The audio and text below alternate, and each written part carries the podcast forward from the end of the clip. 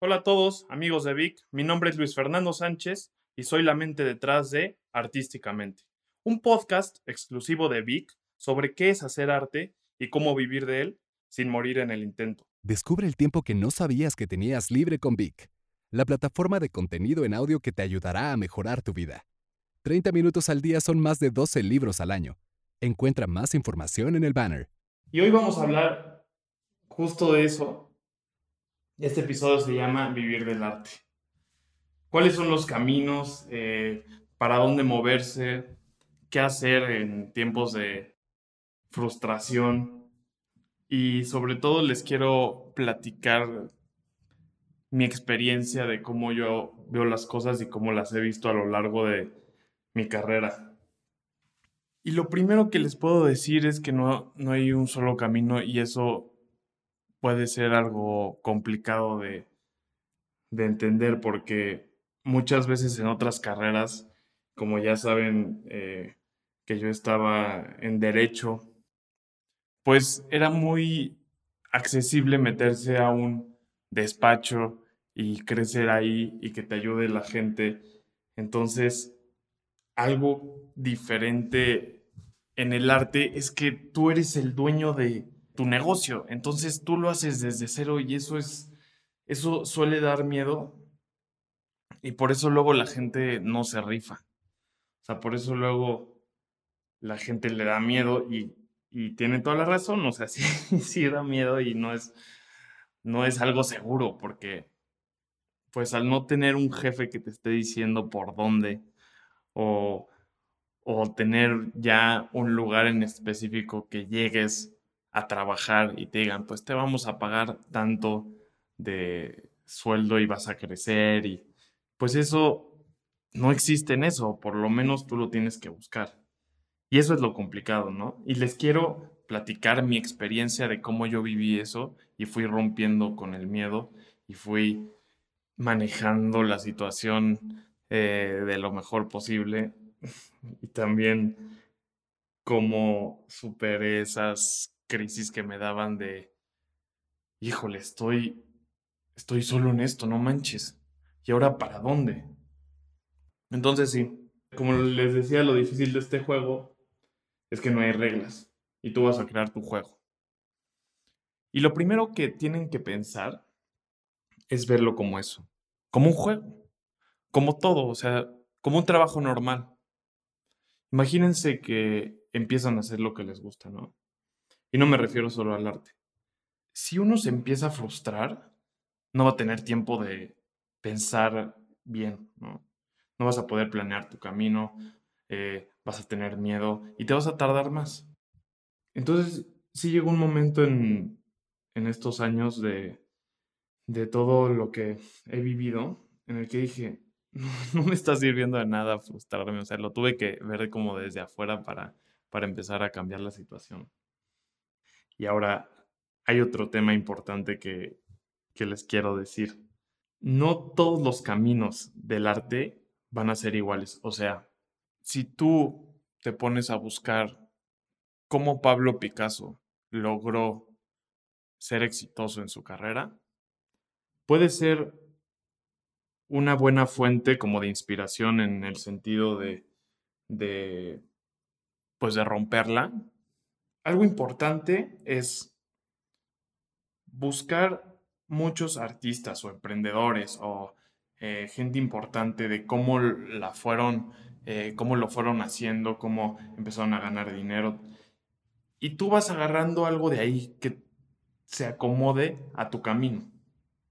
Y ya les decía en otro capítulo que tú eres el que tiene la última palabra siempre. O sea, tú vas a decidir qué hacer, qué no hacer. Entonces, lo que les decía de buscar el camino que, que te corresponda es que corresponda a tu obra, ¿no? O sea, si tu obra es eh, parecida a, no sé, Picasso o es parecida a la de Da Vinci, pues no va a ser igual, ¿no? O sea, hay caminos para, para cada estilo. Si tu obra es más realista, pues vas a necesitar buscar, por ejemplo, ¿eh? galerías que vendan ese tipo de arte, eh, que sean como más, este, generalmente que vendan un arte más, más antiguo o si tu obra es más moderna o más contemporánea, pues te vas por otro tipo de galería más, más contemporánea, que en, en mi caso pues es así, ¿no? O sea, yo les voy a contar una, una historia que, de, algo que aprendí. Estaba hace como, ¿qué será? Un año, un año y medio, y me habló un amigo y me dijo, oye, es que va a venir una, una galerista de España, y le dije que, que tú eres artista y, y pues para que vea tu obra, ¿no?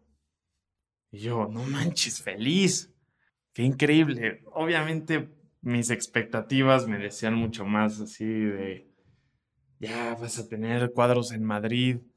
Qué increíble, seguro le van a encantar tus cuadros. Y yo estaba todo emocionado en el coche yendo para eh, tener la comida con esta galerista que venía desde España y imaginándome lo mejor. y, llego y empezamos a platicar de cómo, eh, cómo me hice artista. Y le empiezo a enseñar mis cuadros, así en un, en un catálogo que tenía, y, parecía que le estaba enseñando el menú del restaurante, o sea, no hubo ni tantito interés en, en mis cuadros y yo todo triste.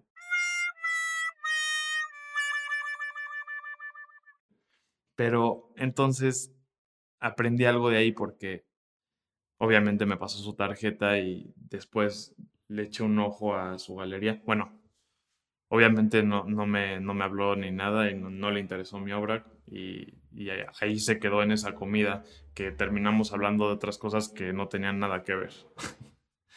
Pero el punto es que empecé a estoquear su, su galería y, y el arte que vendía ella era totalmente diferente a lo que yo hago, era arte conceptual eh, que yo no entiendo. O sea, no sé, habrá gente que lo entenderá, pero nunca me ha acercado a ese tipo de, arte. Y entonces ahí me di cuenta que no por, no por ser una galería buena o, o, o, importante, esté donde esté, no va a ser para ti. O sea, es como, es como el amor de tu vida. ya llegará y, ahorita les voy a, les voy a platicar eh, más adelante qué hacer con las galerías, ¿no? Pero bueno, vamos a empezar como desde, desde el principio. O sea, cuando estás empezando, ¿no? Porque muchas veces yo veía, cuando estaba, cuando empezaba con esto del arte, buscaba gente que me, que me apoyara como qué hacer, ¿no? Y buscaba en YouTube cómo vivir del arte y, generalmente siempre hablan ya cuando, cuando la rompen, o sea, cuando ya, ya son artistas más o menos exitosos o, llevan eh, por lo menos cuatro años de camino, no sé. O sea, entonces ahí lo que me di cuenta que faltaba era alguien que, que te dijera qué hacer desde el primer día, o sea, y entonces yo les quiero transmitir eso. Y lo primero que yo hice, no sé si a ustedes les sirva, pero a mí me sirvió, fue hacer mucho ruido. O sea, empezar a hacer mucho, mucho ruido. Empezar con subir fotos, eh, usar todas las herramientas posibles que tenemos en esta, en esta época. Y sobre todo, empezar a hacer una red de arte. Yo le digo enredarte. Hashtag enredarte. que todo esté conectado. ¿Y qué me refiero con esto? Tú tienes o empiezas, vamos, porque estamos empezando, tu página de Instagram, tu página web, Facebook, Twitter, YouTube, es más, hasta TikTok y las aplicaciones que vengan en un futuro. ¿Y por qué? Porque ya no estamos en, la época en que los artistas se movían nada más cuando tenían 80 años y llegaba eh, un promotor a mover su obra. O sea, tenemos ya una facilidad que son todas las redes sociales para hacer ruido. O sea, las redes sociales para el artista están hechas o nos funcionan como herramienta para hacer muchísimo ruido. Entonces ya con tu enredarte, te subes al tren de las redes y empiezas a conectar todo. Es decir, mi nombre artístico es Sánchez, con Z, la primera y S la segunda. Entonces, tienes tu página web, ¿no? Que es Sánchez. Tienes tu Instagram, que es Sánchez. Pero en tu Instagram está conectada tu página web. Entonces, cuando la gente se mete a tu Instagram, ve tu link para tu página web y ahí está, se imaginan una red, ¿no? Y en tu página web están tus redes sociales, tu Facebook. Entonces, si alguien se mete a tu página web, también encuentra tu Instagram, encuentra tu Facebook, encuentra tu Twitter, tu TikTok, todo, ¿no? Y ahora, cuando eh, te metes a Facebook, está tu Instagram, está tu página web, está tu LinkedIn, como se diga, disculpen mi mal inglés, eh, está todo. Algo que yo tengo que explotar más es YouTube, porque es una herramienta bastante buena para, para promoverte igual. Y también hay que saber qué hacer en cada red, ¿no? En cada red social. En Instagram no vas a subir lo mismo que Facebook. En tu página web eh, no vas a subir lo mismo que Instagram. Por ponerles algún ejemplo rápido, en Instagram lo que quiere ver la gente es cómo te mueves, cómo es tu proceso creativo, qué sientes, eh, qué piensas, qué filosofía de vida tienes. Quieren ver al artista trabajando y su estilo de vida. Pues eso es lo que quiere Instagram ahorita. Chance después cambia, ¿eh? porque las redes sociales son muy cambiantes y eso también hay que estar alerta todo el tiempo. En tu página web es tu galería.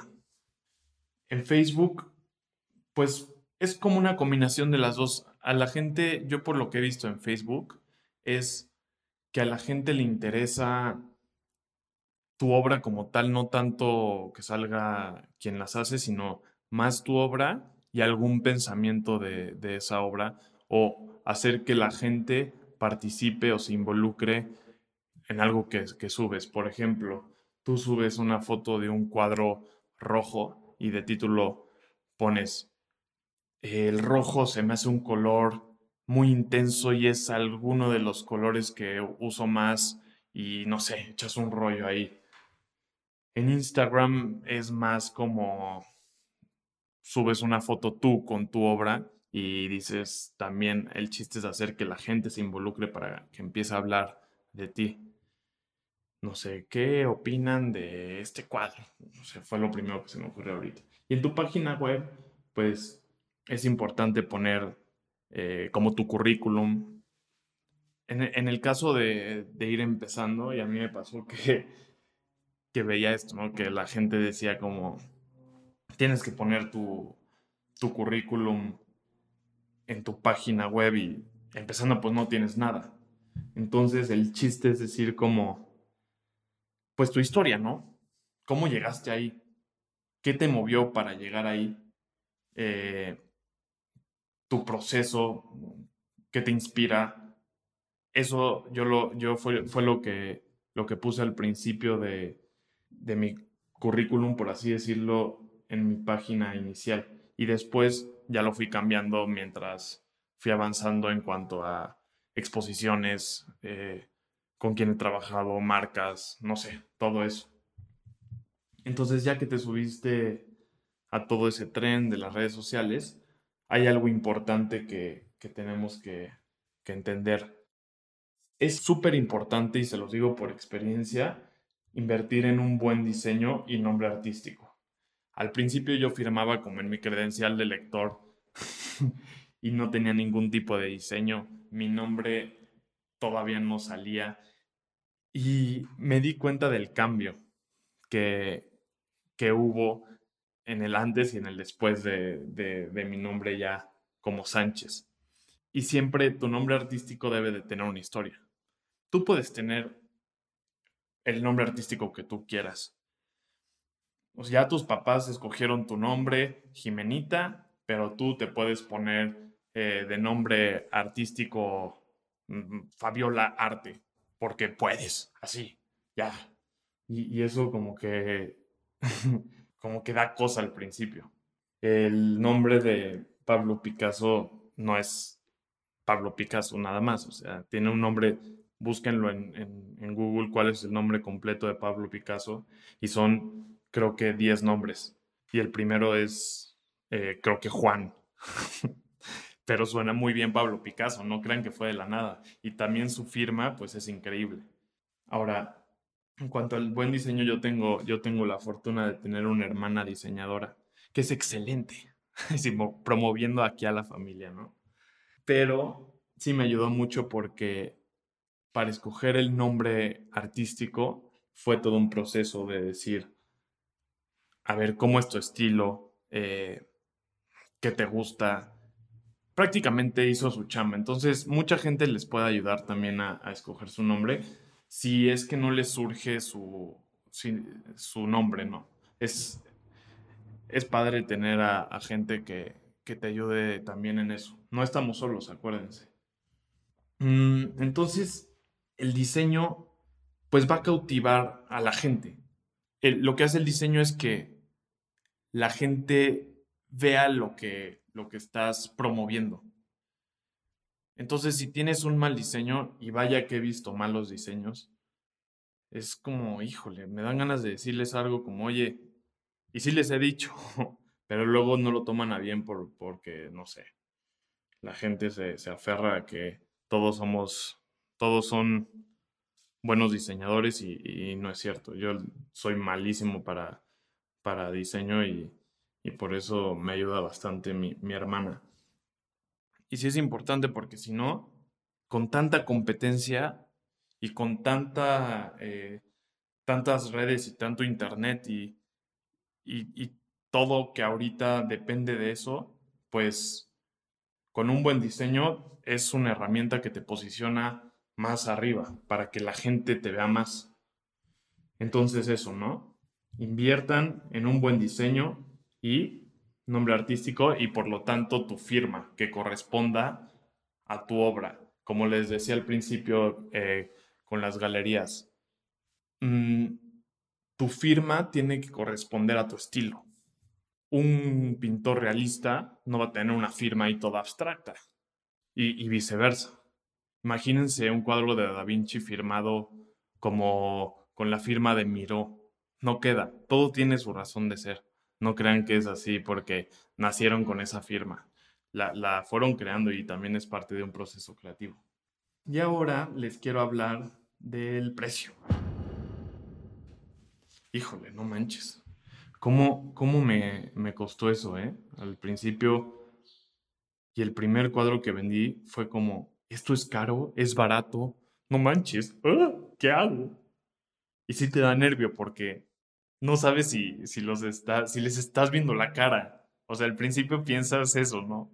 Que pones un precio y hay de dos. O les estás viendo la cara o tú eres un idiota y estás bien barato. Pero no, es súper normal, o sea.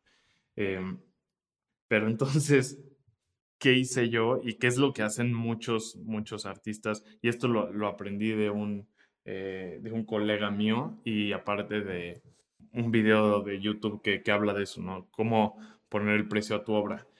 Pero algo que sí aprendí de ese video que vi, no, no me acuerdo de quién era esta persona que, que, que habla de eso, pero es muy interesante porque él dice que, o sea, tu precio, si realmente lo haces ya dedicándote a eso, o sea, ya que tú llegues y te dediques al arte, desde, desde el día uno, ¿eh? Cuando tú decides, me voy a dedicar al arte y voy a dar todo y lo voy a hacer desde el amor para, para que se vea esto como un negocio, entonces no, no debes de ser barato, o sea, tu, tu obra no debe de ser barata.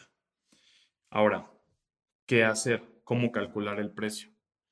Yo lo que hago es calculo el precio por metro cuadrado, es decir, tu metro, un metro cuadrado de obra, o sea, tal cual un cuadro, eh, de 100 por 100 centímetros, que es un metro cuadrado, está en 100 pesos, por así decirlo. O sea, que no lo vayas a poner en 100 pesos, ¿eh? por favor. Mínimo 10 mil, no sé. Entonces, eso es tu precio de, de fábrica. O sea, tú vete como una fábrica, ¿no? Eres, eres una fábrica de arte y tienes tus cuadros. Pero eso al principio. Cuando estás empezando, calcula el precio por metro cuadrado. Entonces, si te dicen, eh, quiero un cuadro de 70 centímetros por 90, pues ya sabes que tu metro cuadrado va a ser 100 pesos y ya haces el cálculo. Y ahora, hay otra cosa cuando estás avanzando. Tus cuadros se van a empezar a vender por fuera. No, no, nada más los vas a vender tú nada más. Y generalmente cuando alguien llega y quiere vender tu obra, le va a subir un aproximadamente un 40% o hasta un 50%. Y ahora, yo no soy de la idea de bajar mi precio un 40% para que me den menos.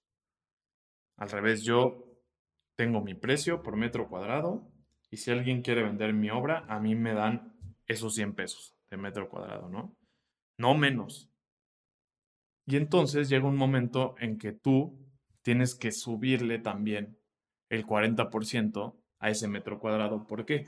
Porque tu precio de fábrica son los 100 pesos y el precio de mercado, o sea, que se vende allá afuera, es el 40% más o el 50% más. Entonces, por ejemplo, ya estás en ese punto en que se están vendiendo tus cuadros por fuera y aparte, para no competir con tus propias galerías, llega un amigo tuyo y te dice, oye, pero hazme descuento, por favor. Muero por tu obra, pero también muero de hambre. y tú les vas a decir, ok, ok, me caes bien, me caes bien. Todo mafioso, ¿no? Y tú le puedes, ya tienes la oportunidad de, sobre ese margen, dar un descuento de decir, en vez del 40%, le subes un 30%.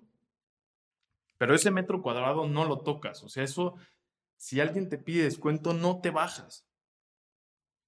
¿Ok? Acuérdense algo súper importante que, que todos los artistas debemos de tener en cuenta siempre, es que el arte es una inversión y es la mejor inversión. Y me gustaría después hablar en otro capítulo tal vez en un futuro de esto, porque es todo un tema esto de la inversión en el, en el arte. Pero lo tenemos que ver así nosotros mismos. O sea, nosotros somos los artistas y somos los que vendemos inversiones y lo tenemos que vender así.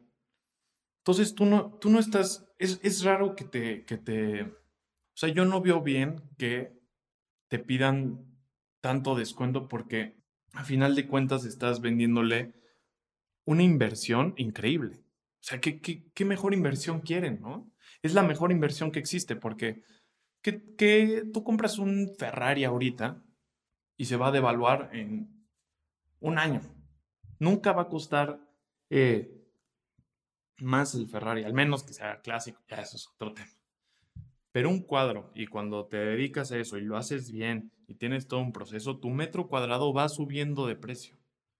Y vas a ir subiendo tú. Quien te compra hoy, su cuadro que tiene ahí en su casita colgado en la sala, va subiendo de precio. ¡Qué increíble! Lo único de su casa, digo, no sé si tenga otras obras de arte, pero su casa se va yendo para abajo económicamente y los cuadros, si tiene buen arte, se va yendo para arriba. ¡Qué increíble! ¿Qué, qué más quieren? O sea, qué, qué inversión tan bonita, ¿no? A mí me gustaría, pero luego la gente no lo entiende así la gente eh, nada más ve el arte como algo decorativo y lo que no saben es que es algo más. Y eso como artistas es nuestro trabajo también decirles, como, oye, no te estoy vendiendo nada más algo bonito, me dedico a esto, me dedico a vender inversiones. Tómale, eso sonó muy eh, Wolf of Wall Street, ¿eh? Y ahora, ya que hablamos todo de esto, quiero que vean todo como si ustedes fueran una marca. Porque muchas veces nos ponemos la etiqueta de decir, eh, los artistas plásticos o cualquier tipo de arte te va a matar de hambre. Y no es cierto, como, como empecé en la introducción, sin morir en el intento. Mm, nos necesitamos mover mucho, eso sí, pero tenemos que vernos como una marca o tu propia galería, que viene siendo lo mismo. ¿Y por qué? Y cómo, cómo hacer esto, ¿no? Vete, mírate desde afuera. Tú haces tu cuadro muy bonito. Y piensen de verdad en la presentación. Ahorita mismo imagínense un cuadro bonito, no sé, un, un Van. El artista que más les guste. Imagínense cómo se vería una foto buena, increíble, y cómo se vería tirado en el suelo así con, estoy exagerando obviamente, pero con cosas al lado y, y casi casi sin, sin ponerle importancia.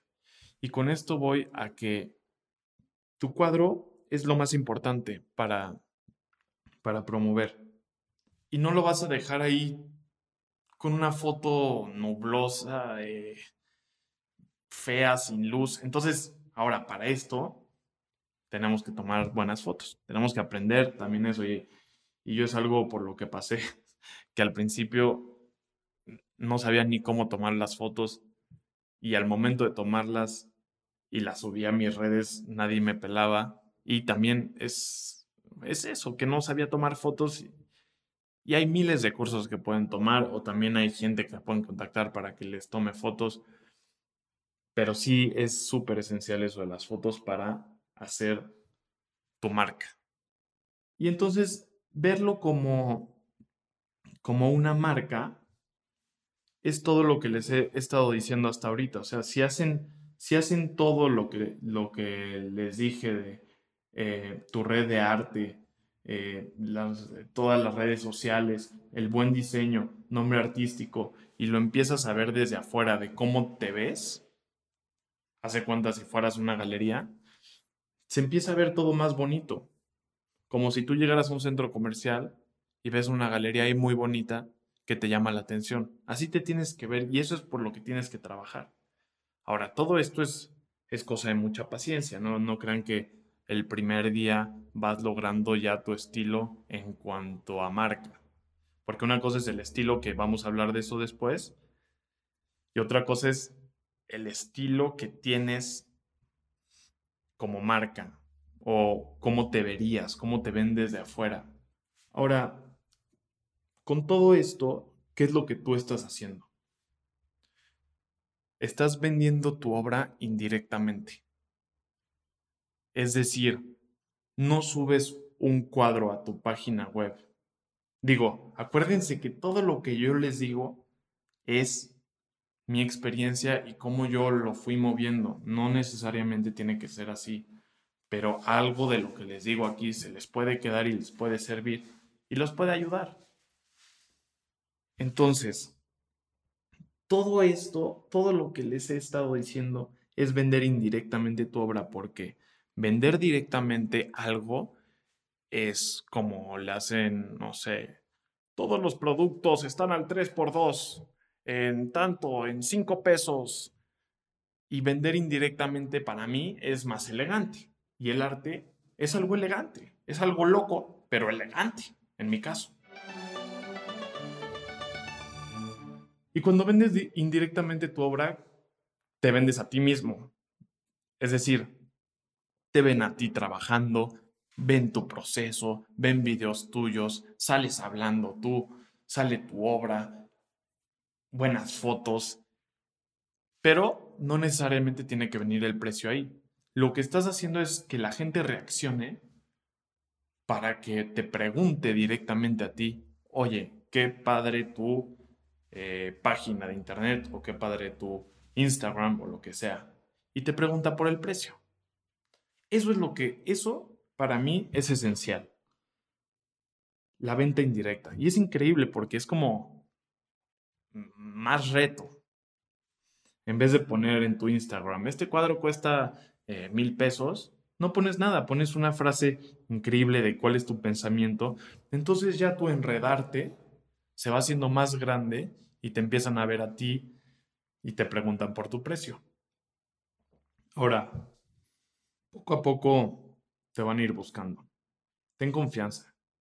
Pues esto es cosa de paciencia y se los voy a seguir diciendo en todo el podcast. Porque yo hubo un momento en que me desesperé mucho y, y casi, casi que ya no sabía qué hacer y en una de esas me iba a dar por vencido, pero seguí adelante, pero sí tuve que cambiar mi mentalidad y, ser más zen, más tranquilo, meditación. Ah, más tranquilo, es que como que luego también queremos correr y correr y correr y llegar a algo, pero paz. No dejes que te presionen tanto los demás, ¿eh? Por favor. Ahora, otro consejo. Tenemos una herramienta que es casi casi de todo lo que les he estado hablando, pero en Internet hay un montonal de cosas que nos pueden servir. Métete a buscar ferias de arte, convocatorias, concursos. Muévete por muchísimos lados, todos, todos, todos los lados que se te ocurran. Y sobre todo, no te metas a cualquier convocatoria, cualquier feria de arte. Tú escoges, como siempre les digo, Tú tienes la última palabra. Imagínense que se meten a buscar una feria de arte, pero está chafa. Y tú tienes, muchas veces me pasó que con tal de exponer, al principio, porque ya quería exponer mi obra, me empecé a mover por, por eh, ferias medio chafas, que no tenían nada que ver con lo que yo hacía que ni me iba a ver la gente. Entonces es una pérdida de tiempo. Busca ferias de arte que sean buenas. Y si no te aceptan, está bien, ni modo, sigue buscando. Pero siempre tú ten tus, tus estándares altos. No bajos, acuérdense, como les digo, no sean baratos. Entonces, ya que te metiste a buscar en todo el mundo del Internet, algo importante para para vivir de esto es diversificarte, diversificarte. Ya ven, todo acaba en arte. Si te diversificas, ¿qué me refiero con esto? Que no nada más te pongas la etiqueta de soy pintor y vendo cuadros y ya. No, no, no, no. Nosotros somos artistas. Y tenemos un mundo de posibilidades y para eso un mundo de generar ventas. Aquí enfrente de mí tengo un pizarrón y lo que estoy viendo es que tengo mis pendientes ahí, anotados, y solo hay un, recuadro que dice pinturas. Y tengo dos ahorita, dos, dos eh, para entregar. Pongo las medidas ahí. Pero abajo de ese recuadro tengo otro que dice impresiones, prints y tengo tres para entregar. Abajo de ese recuadro hay otro que dice tenis, que son tenis que, que hago a mano y que son eh, pintados. Después, abajo de ese recuadro hay otro que dice clases. Entonces, ya me entendieron. No nada más me quedo con vender pinturas, cuadros. Eso es parte del negocio de vivir del arte y es lo que más, más me gusta pero después también pinto tenis y chamarras. Y también tengo algo que es algo que te va a generar que no nada más crezcas, sino que tengas una fuente de ingresos más estable. ¿Por qué?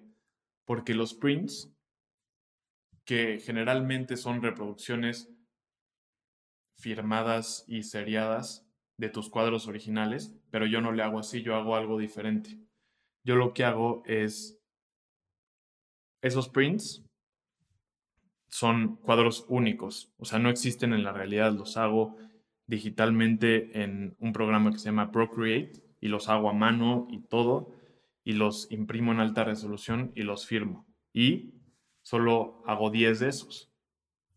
Imprimo 10 y los, los pongo seriados y esos los vendo eh, aparte. Y más los tenis. Entonces, eso es yo creo que lo más, lo más importante. Y quiero que se queden con eso. Que no se pongan la etiqueta de soy pintor y nada más pinto y ya. Con su arte, con lo que hagan, pueden expandirse hasta donde quieran. O sea, acuérdense que no hay reglas. Y siempre hay gente que los quiere ayudar. Siempre hay buenos consejeros. Busquen en YouTube, eh, no nada más eh, lo que escuchen aquí, sino busquen cómo vivir del arte, busquen otras opiniones, eh, hagan, véndanse indirectamente. Todo eso les va a servir mucho para que vayan generando una fuente de ingresos estable. O sea, que mes con mes vayan recibiendo tanto dinero y no nada más de venta de su, de su pintura, sino de los prints, de otras cosas que hagan, camisas, eh, eventos, colaboraciones con marcas. De verdad, hay un mundo de posibilidades. Si, si tú quieres que te vaya eh, mal, te va a ir mal. Y si quieres que te vaya bien, te vas a mover como loco. Sí, va a ser una friega y no les digo que no, que, que ha sido súper fácil. Pero es divertido, véanlo como un juego. A mí, de verdad que me ha encantado todo esto porque siempre es un reto. Siempre es siempre es un reto estar ahí buscando y, y ahora qué vendo y, y, me gusta emprender y, llegar a, más gente y a dar clases, todo. Hay un mundo de posibilidades y ya sé que lo dije muchas veces, pero no se queden estancados, por favor.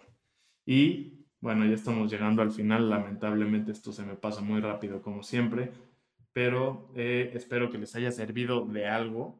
Mejora tu vida aprendiendo algo nuevo haciendo ejercicio, yendo al trabajo, mientras paseas al perro Descubre el tiempo que no sabías que tenías libre con Vic. Encuentra más información en el banner. Presentado por Vic, escuchar es el nuevo leer, Vic Technologies SAPI de CB, todos los derechos reservados, Ciudad de México, México 2020.